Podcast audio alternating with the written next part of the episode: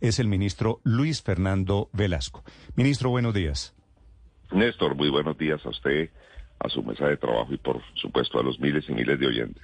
Ministro, gracias por acompañarnos esta mañana. ¿Cómo está la situación en su, en su Cauca, ministro? Néstor, planteemos claramente el contexto para intentar entender qué es lo que está pasando. Sí, señor. Hay una zona del Cauca que se llama la olla del, del río Micay. El río Micay es un hermosísimo río que nace en el municipio de Argelia, Cauca, atraviesa buena parte de Argelia, luego el municipio del Tambo y termina eh, entregando sus aguas al Pacífico en el municipio de López de Micay. Por supuesto, en el valle que se va formando, eh, se ha generado una economía muy fuerte, no de ahora, de hace muchísimos años, economía ilegal con cultivos de coca y laboratorios donde procesan la cocaína. Esa zona ha sido tradicionalmente controlada por grupos eh, guerrilleros. Ahora quien tiene el control, o tenía el control casi que absoluto de esa zona, era la CMC. Y em, estas organizaciones pues derivaban el, algo así como el 70%, calcula las fuerzas militares, de los ingresos de estas organizaciones en el suroccidente del país, precisamente de ahí.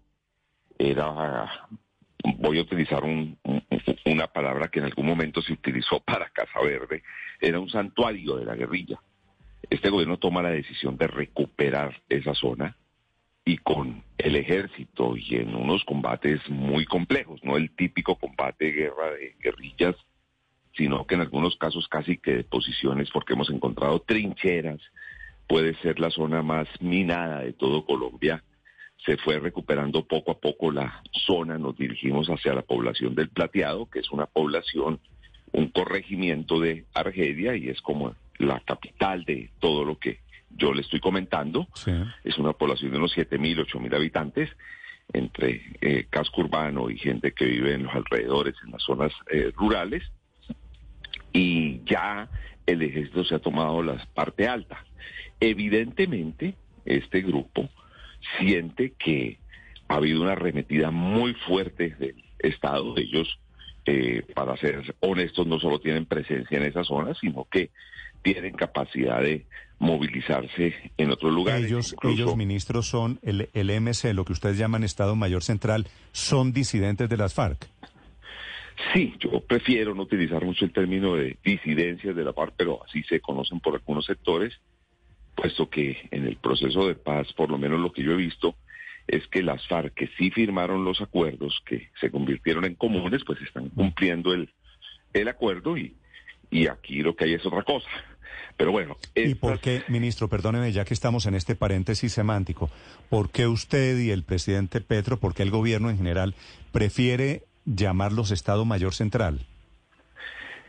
porque sería injusto con quienes firmaron los acuerdos de paz en el gobierno del presidente Santos seguir hablando de las FARC cuando las FARC como esa guerrilla pues ya no es guerrilla, ya ha ido evolucionando, hoy, hoy, es una organización política y esa organización política pues eh, por lo menos lo que a nosotros nos consta y lo que dicen los veedores internacionales, los garantes del proceso es que sí han cumplido sus acuerdos, de manera que quienes están por fuera ya no hacen parte de esa guerrilla. Pero este tema si no son otra cosa. Ministro, me parece importante. Estos, al final, disidentes o Estado Mayor Central, no están hablando y esta escalada de terrorismo no es con gente que traicionó el acuerdo de paz de hace siete años. No, yo, yo lo que nosotros hemos detectado es, sí, e, e, e, es probable que algunos, muy pocos de ellos, eh, como ocurre en todo proceso de, de, paz, yo fui muy activo siendo muy joven en las montañas del Cauca, era el copresidente de Caucanos por la Paz y ayudé a acercar eh, diálogos con el M-19 y el gobierno nacional, y allí existe una disidencia, la gente de pronto no, no tiene buena memoria y no recuerda, que se llamaba la Jaime Bateman Cañón y no tenía nada que ver pues con, con la decisión inmensamente mayoritaria del, del M19 y yo por ello no quiero involucrar a la decisión inmensamente mayoritaria de las FARC, que sí firmaron los acuerdos, que entre otras cosas están siendo perseguidos por esta CMC. eso es cierto, eso es cierto, pero, pero, ministro, es que, es que, siguiendo con la semántica,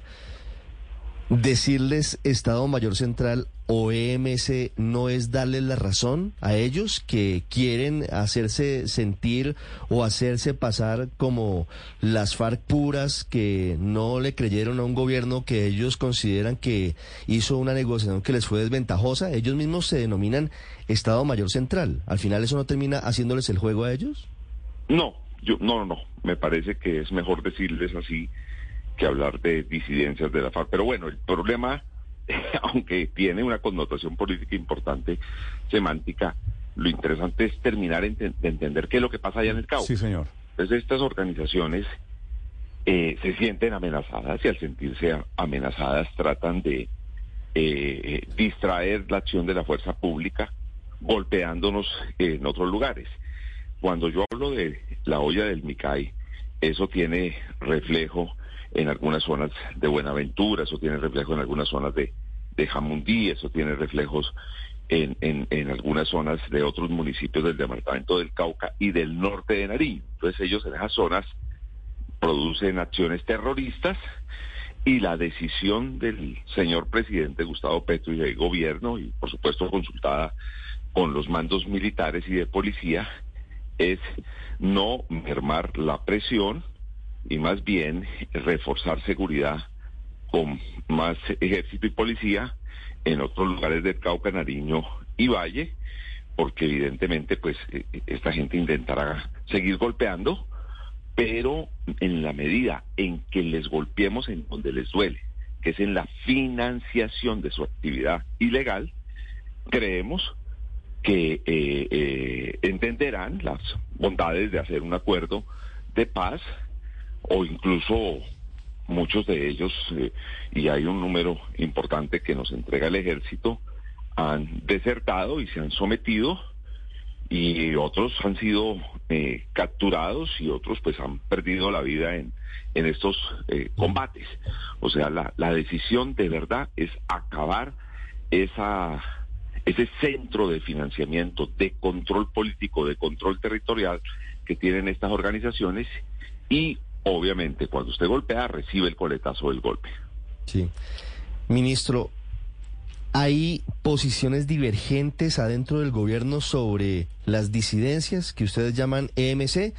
Se lo pregunto porque mientras el presidente Petro explica justamente en un trino por qué la arremetida violenta de ellos, pero insiste en la búsqueda de un acuerdo de paz, de unos diálogos, como lo hace también el comisionado Danilo Rueda y lo hacen otros que estuvieron pocos días antes de la arremetida terrorista sentados con ellos en Suárez Cauca. Por otro lado, el general Elder Giraldo, comandante de las fuerzas militares, incluso el ministro de Defensa Iván Velázquez, la vicepresidenta Francia Márquez, unifican su mensaje diciendo las disidencias no quieren la paz. ¿No hay un mensaje en dos sentidos distintos adentro del gobierno? El mensaje político del gobierno evidentemente lo lidera, lo lleva y lo expresa el señor presidente.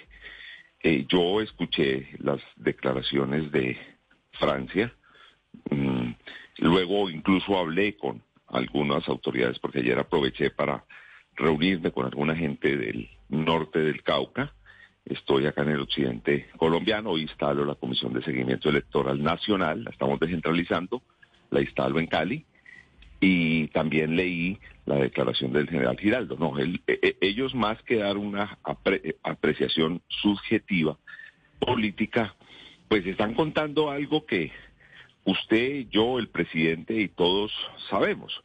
El gobierno tiene voluntad de paz y está dispuesto, como efectivamente lo está haciendo, a sentarse en una mesa y ahí está el doctor Tanilo haciendo una tarea muy compleja, muy difícil, pero eh, las señas que envían estos señores, pues al, parecer eh, no todos tienen el, mismo, el mismo interés de hacer la paz.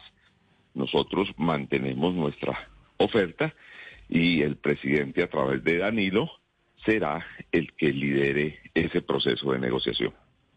Sí, pero eh, eh, ministro, cuando el comandante de las fuerzas militares habla de que algunos grupos ilegales no quieren hacer la paz, ¿se está refiriendo específicamente a lo que ustedes llaman el EMC?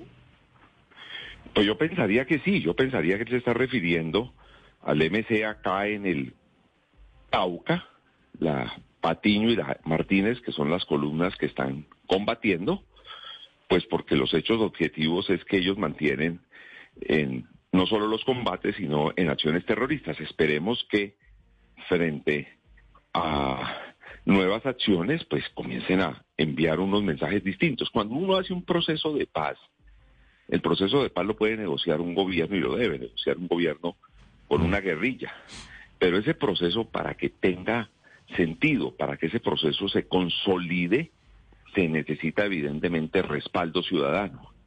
Y cuando usted está hablando de paz y pone una bomba en eh, Timba, Cauca, o hace un atentado terrorista en Jamundí o mata a una patrullera y a dos patrulleros en Morales, Cauca, pues lo que siente la gente, que no es boba, es que, que no hay como, como mucha voluntad de paz. Y es un poco lo que las personas que usted me pregunta, que son funcionarios de nuestro gobierno, pues lo han dicho. Sí, pero eh, eh, eh, usted dice, yo pensaría que sí, refiriéndose a la comunicación del comandante de las fuerzas militares. Y le hago esta pregunta con mucho respeto, ministro. ¿Ustedes hablan entre ustedes? Permanentemente. De hecho, el día anterior a, a, esa declaración tuvimos una reunión con el señor comandante Giraldo eh, una reunión que duró probablemente tres horas, no solo con él, sino con el señor comandante encargado de la policía, director de la policía, comandante del ejército, comandante de la armada, comandante de la FAC. Esa es la reunión tal vez más seria y constante que se hace en el gobierno con el Consejo de Ministros. El Consejo de Seguridad, por supuesto, también el señor ministro de Defensa, la lidera directamente el señor presidente de la República y también nos acompaña el director del DAPRE, jefe de gabinete, eh, el eh, doctor Carlos Ramón y el director de Inteligencia Nacional. Eh, el tema de seguridad es un tema fundamental para este gobierno. Ahí evaluamos lo que está pasando, se hacen reflexiones, se toman decisiones. El presidente da línea y esa línea pues se mantiene. Pues la línea que ha dado el presidente, pero además yo creo que públicamente eh, eh, ya se conoce en sus propios eh, trinos, es se mantiene la presión, vamos a recuperar esa zona, vamos a acabar esa economía cocalera que nos golpea tanto, porque realmente en la medida en que ellos tengan el dinero pueden golpearnos, si dejan de tener el dinero, pues la correlación de fuerzas juega a favor de nosotros, de manera que hablamos permanentemente, no solo en esa reunión. Sí también eh, conversamos mucho más de lo que ustedes pueden imaginarse. Sí. Ministro, eh, aunque estamos recibiendo información en este momento de comunicado de la columna Jaime Martínez diciendo que acata el cese del fuego, el fin de semana el ministro de Defensa, Iván Velázquez, dio a entender que pareciera que, que no obedecen, que no copian las instrucciones de Iván Mordisco o de Alex que es el jefe de la negociación por parte de esas disidencias. ¿Hay temor en el gobierno para que eventualmente algunos de los grupos que dicen pertenecer a, estas disidencias no estén obedeciendo las instrucciones del nivel central? Es una reflexión que hace el ministro de Defensa. Yo espero que esa declaración que ustedes tienen sea cierta y de ser cierta, eh, o sea, de provenir de estos grupos, cumplan esa palabra porque eso le serviría mucho al proceso de paz y al país. Es el ministro del Interior hablando de la situación de orden público en el occidente del país, una situación todavía supremamente grave. Ministro, quiero hacerle una pregunta final que tiene que ver con lo del Cauca. El presidente Petro este fin de semana dijo que las movilizaciones de este miércoles de pasado mañana son movilizaciones por la vida. Al fin, ¿cuál es el motivo de las marchas a las que está convocando el gobierno esta semana, ministro? Bueno, ah, eh, las marchas han sido inicialmente convocadas por organizaciones sociales y étnicas del país. las comunidades indígenas, no solo del Cauca, de Nariño, Putumayo, Caquetá, el propio Valle, se sienten amenazadas en la costa caribe también, en algunos lugares de Antioquia, de todo el país, hablemos en general, porque la UNIC también se ha vinculado decididamente a esta convocatoria, han dicho nosotros tenemos que salir a, pedir que no nos maten y a, exigirle también al Estado. Es, es, una cosa interesante, porque es una movilización en donde yo tal vez eh, la mejor manera de explicar el sentido de la movilización fue lo que me dijeron los campesinos de la NUC, línea Cincelejo y línea Cauca. Vamos a marchar para apoyar políticas de gobierno, especialmente la reforma agraria, pero también para hacer una protesta. Le dije, ¿protesta de qué? Pues que, que se haga más rápido la reforma agraria. Es la gente que siente que hay unas políticas que les interesa, pero quieren que mm. se concreten rápidamente en su territorio. En el caso de las comunidades indígenas, particularmente las del Cauca, pues eh, para nadie es un secreto la violencia que contra ellas han ejercido y muchas veces estas organizaciones de las cuales estamos hablando quedan las comunidades en medio de confrontaciones pero, entre grupos guerrilleros. En particular, usted que es caucano, usted va, su despacho, el Ministerio del Interior, va a traer indígenas este miércoles, comunidades indígenas desde el Cauca, me dicen que vienen 10.000 o 12.000 indígenas para Bogotá. Oiga, Néstor, cuando las comunidades indígenas toman decisiones, eh, es bastante difícil, por ejemplo, decirles no bloqueen una vía. Yo les digo continuamente, no puedo darles esas instrucciones, mucho menos puedo dar la instrucción de, de traerlos. Esa es una decisión autónoma que toman las comunidades. Ahora, ellos tienen un congreso que han llamado el Congreso de los Pueblos NASA, eh, la Corte Constitucional en una sentencia nos ordenó apoyarle ese Congreso y entiendo que van a aprovechar su venida a Bogotá al Congreso para también hacer presencia en las marchas y por supuesto nosotros en la medida que podamos colaboramos. De hecho, nos sentamos con la alcaldía cuando a Bogotá va a llegar un número tan grande de ciudadanos de cualquier lugar, llámense campesinos, indígenas, afros, estudiantes, como se llaman, pues tenemos que prepararnos. Usted me dice, en lo que pueda el, gobierno el gobierno colabora. Esta, traduzco, es la manera de decir, claro que el gobierno está trayendo gente para Bogotá para el miércoles. No, no está trayendo, la gente está tomando la decisión y, si nosotros... y el gobierno en lo que eh, pueda ayuda. Bueno, claro, y además le quiero decir algo, mm. eh, frente a la convocatoria que hicieron las organizaciones sociales, organizaciones de todo el país, el gobierno, por supuesto, que mira con buenos ojos esa convocatoria y va a participar. ¿Quién paga, ministro, quién paga el transporte y la dormida de todas esas miles de personas que, que vienen? Hay unos apoyos no para la marcha, sino para el Congreso de los Pueblos. ¿Quién ordena hacer esos, esos Que curiosamente es el mismo día de la marcha, pues. No, porque los la, el Congreso de los Pueblos serán serán tres días seguidos, 28, 29 y 30 en la ciudad de Bogotá y será en, no tengo claro si es en un campus de la pedagógica o en el Parque Tercer Milenio. Ellos hacen eh, su, su tarea política y luego regresan a sus comunidades. Y eso está metido en las obligaciones del gobierno en un auto de la Corte Constitucional que pide respaldar ese tipo de acciones. Yo sé, yo sé, ministro, que tienen pues eh, tienen el, blindaje legal. Lo que quiero decir es, el gobierno eh, termina patrocinando eh, un congreso, se llama Congreso de los Pueblos, ¿me dice usted?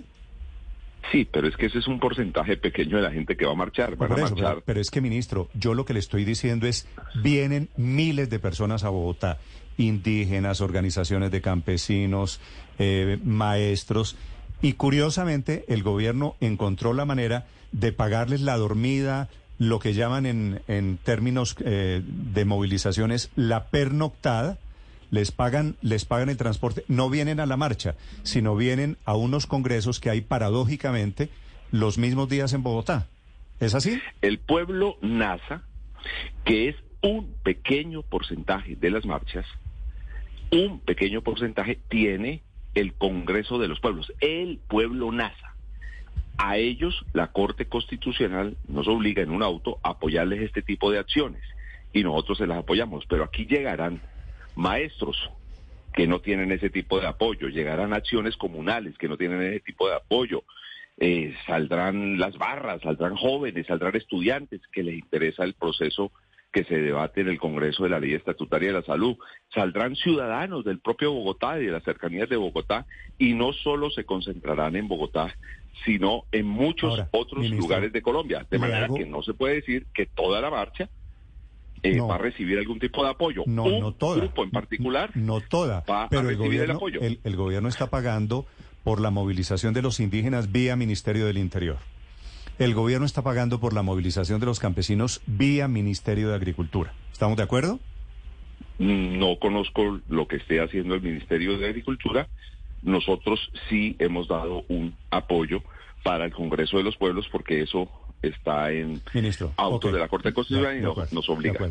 Dicho eso, eh, le hago la misma pregunta que usted le hizo a los señores de la NUC. ¿A qué vienen ustedes el, el miércoles por la noche? Y seguramente va a ser una movilización, por lo que yo estoy viendo, grande, ministro. Pues espero eh, que el gobierno tenga la capacidad de movilización. Eh, ustedes dicen, trajeron a Bogotá cuántas, 50, 60 mil, 70 mil personas, las que sean. Van a decir, ¿y ese apoyo se traduce en qué? ¿Es para qué? Hay que leer la convocatoria de las movilizaciones. Lo primero, los ciudadanos de Colombia están haciendo un llamado a la paz. Los ciudadanos no quieren más guerra. Particularmente en las zonas más golpeadas, pues una cosa es uno mm, mm, ver lo que pasa en Colombia a través de los de las pantallas de televisión, escuchar eh, eh, lo que pasa en Colombia a través de la radio y otra cosa es vivirlo todos los días. La gente está diciendo, bueno, paren, señores, estamos cansados, estamos desesperados con, con, con esta guerra. Entonces, un primer elemento es la defensa de la vida, es el primer elemento de esa marcha. La gente quiere paz y la gente manda esa señal. Segundo, dicho, así, ministro, que- suena como si fuera una marcha contra el gobierno, porque el responsable de que no haya paz, de que no seamos una potencia de la vida, es el gobierno. Eh, usted puede plantearlo así, pues evidentemente yo no soy quien pues para que diga cómo tiene que sonar esa convocatoria. Yo creo que el gobierno está en la búsqueda de la paz, tiene una política que es la búsqueda de la paz, que tiene tres elementos, uno el diálogo, otro el sometimiento y otro el uso legítimo de las armas, como lo estamos haciendo y lo expliqué en extenso en zonas como Argelia en el Cauca, en donde estamos combatiendo todos los días. O sea, que nosotros creamos que hay que hacer paz no significa que no que hayamos renunciado a las acciones de eh, legítimas de fuerza que tiene el Estado colombiano. Ok, ese, ese es un tema entonces, la paz, decía usted. ¿Y el segundo?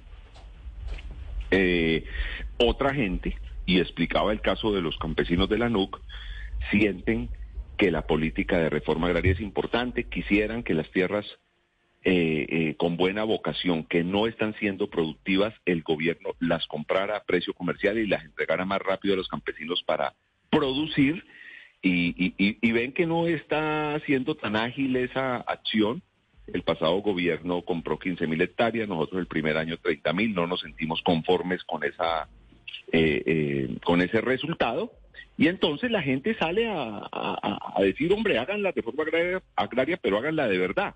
La gente tiene todo el derecho y la gente tiene el derecho a debatir lo que tiene que ser y a mostrar su apoyo frente a reformas estructurales en nuestro país y van a venir a eso, a defender reformas estructurales. Ministro, usted dice que hay unos recursos, que hay un apoyo para ese Congreso de los Pueblos a propósito de esta manifestación que convoca el gobierno. Estamos hablando de cuánta plata, ministro, que va a salir de su ministerio o en general del gobierno Petro para darle a los indígenas.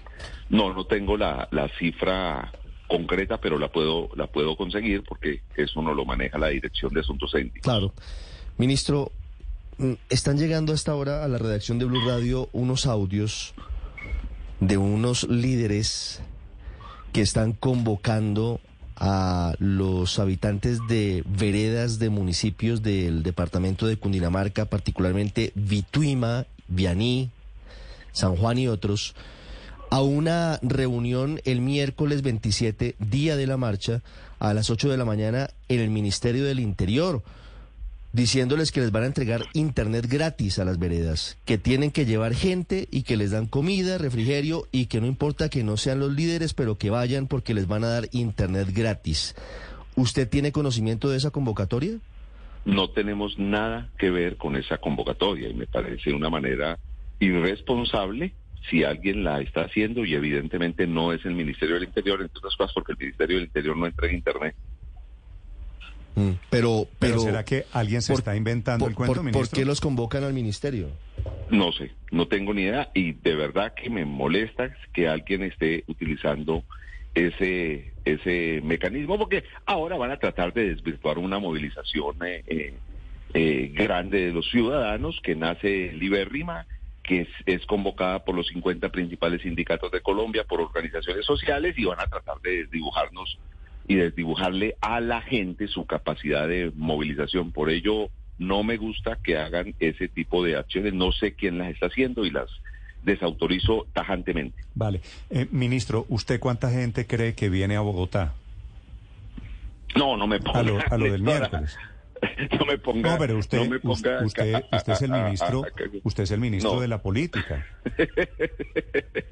Yo era bueno eh, eh, calculando eh, eh, eh, eh, manifestaciones. Si eran las que yo organizaba para mis campañas al Senado, decían que habían 40 mil personas. Y si eran las de mis contradictores, decían que eran 500 personas. Pero no me ponga a hacer ese tipo de cálculos en este momento. Pero usted no tiene una libretica diciendo de sindicatos vienen tantos, maestros tantos.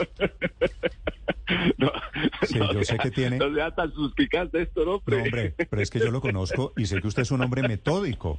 Usted tiene una libretica en donde dice tantos maestros, tantos indígenas, tantos campesinos, tantos profesores, etcétera. Néstor, oiga, Néstor, oiga, en, en, en el Cauca había un dirigente político que fue muy importante y sí tenía esa libretica y él sabía en cada vereda cuántos boticos le iban a salir y se encontraba con la gente y le decía a todo el mundo, lo tuyo va bien y no, y todo el mundo creía que efectivamente él estaba pendiente de sus cosas, pero lo tuyo va bien, le decía a todo el mundo y, y la gente salía contenta. Ese, esos, esos vicios manzanillos yo, yo, yo no los tengo. Quiero, quiero decirle, ministro, que lo tuyo va bien.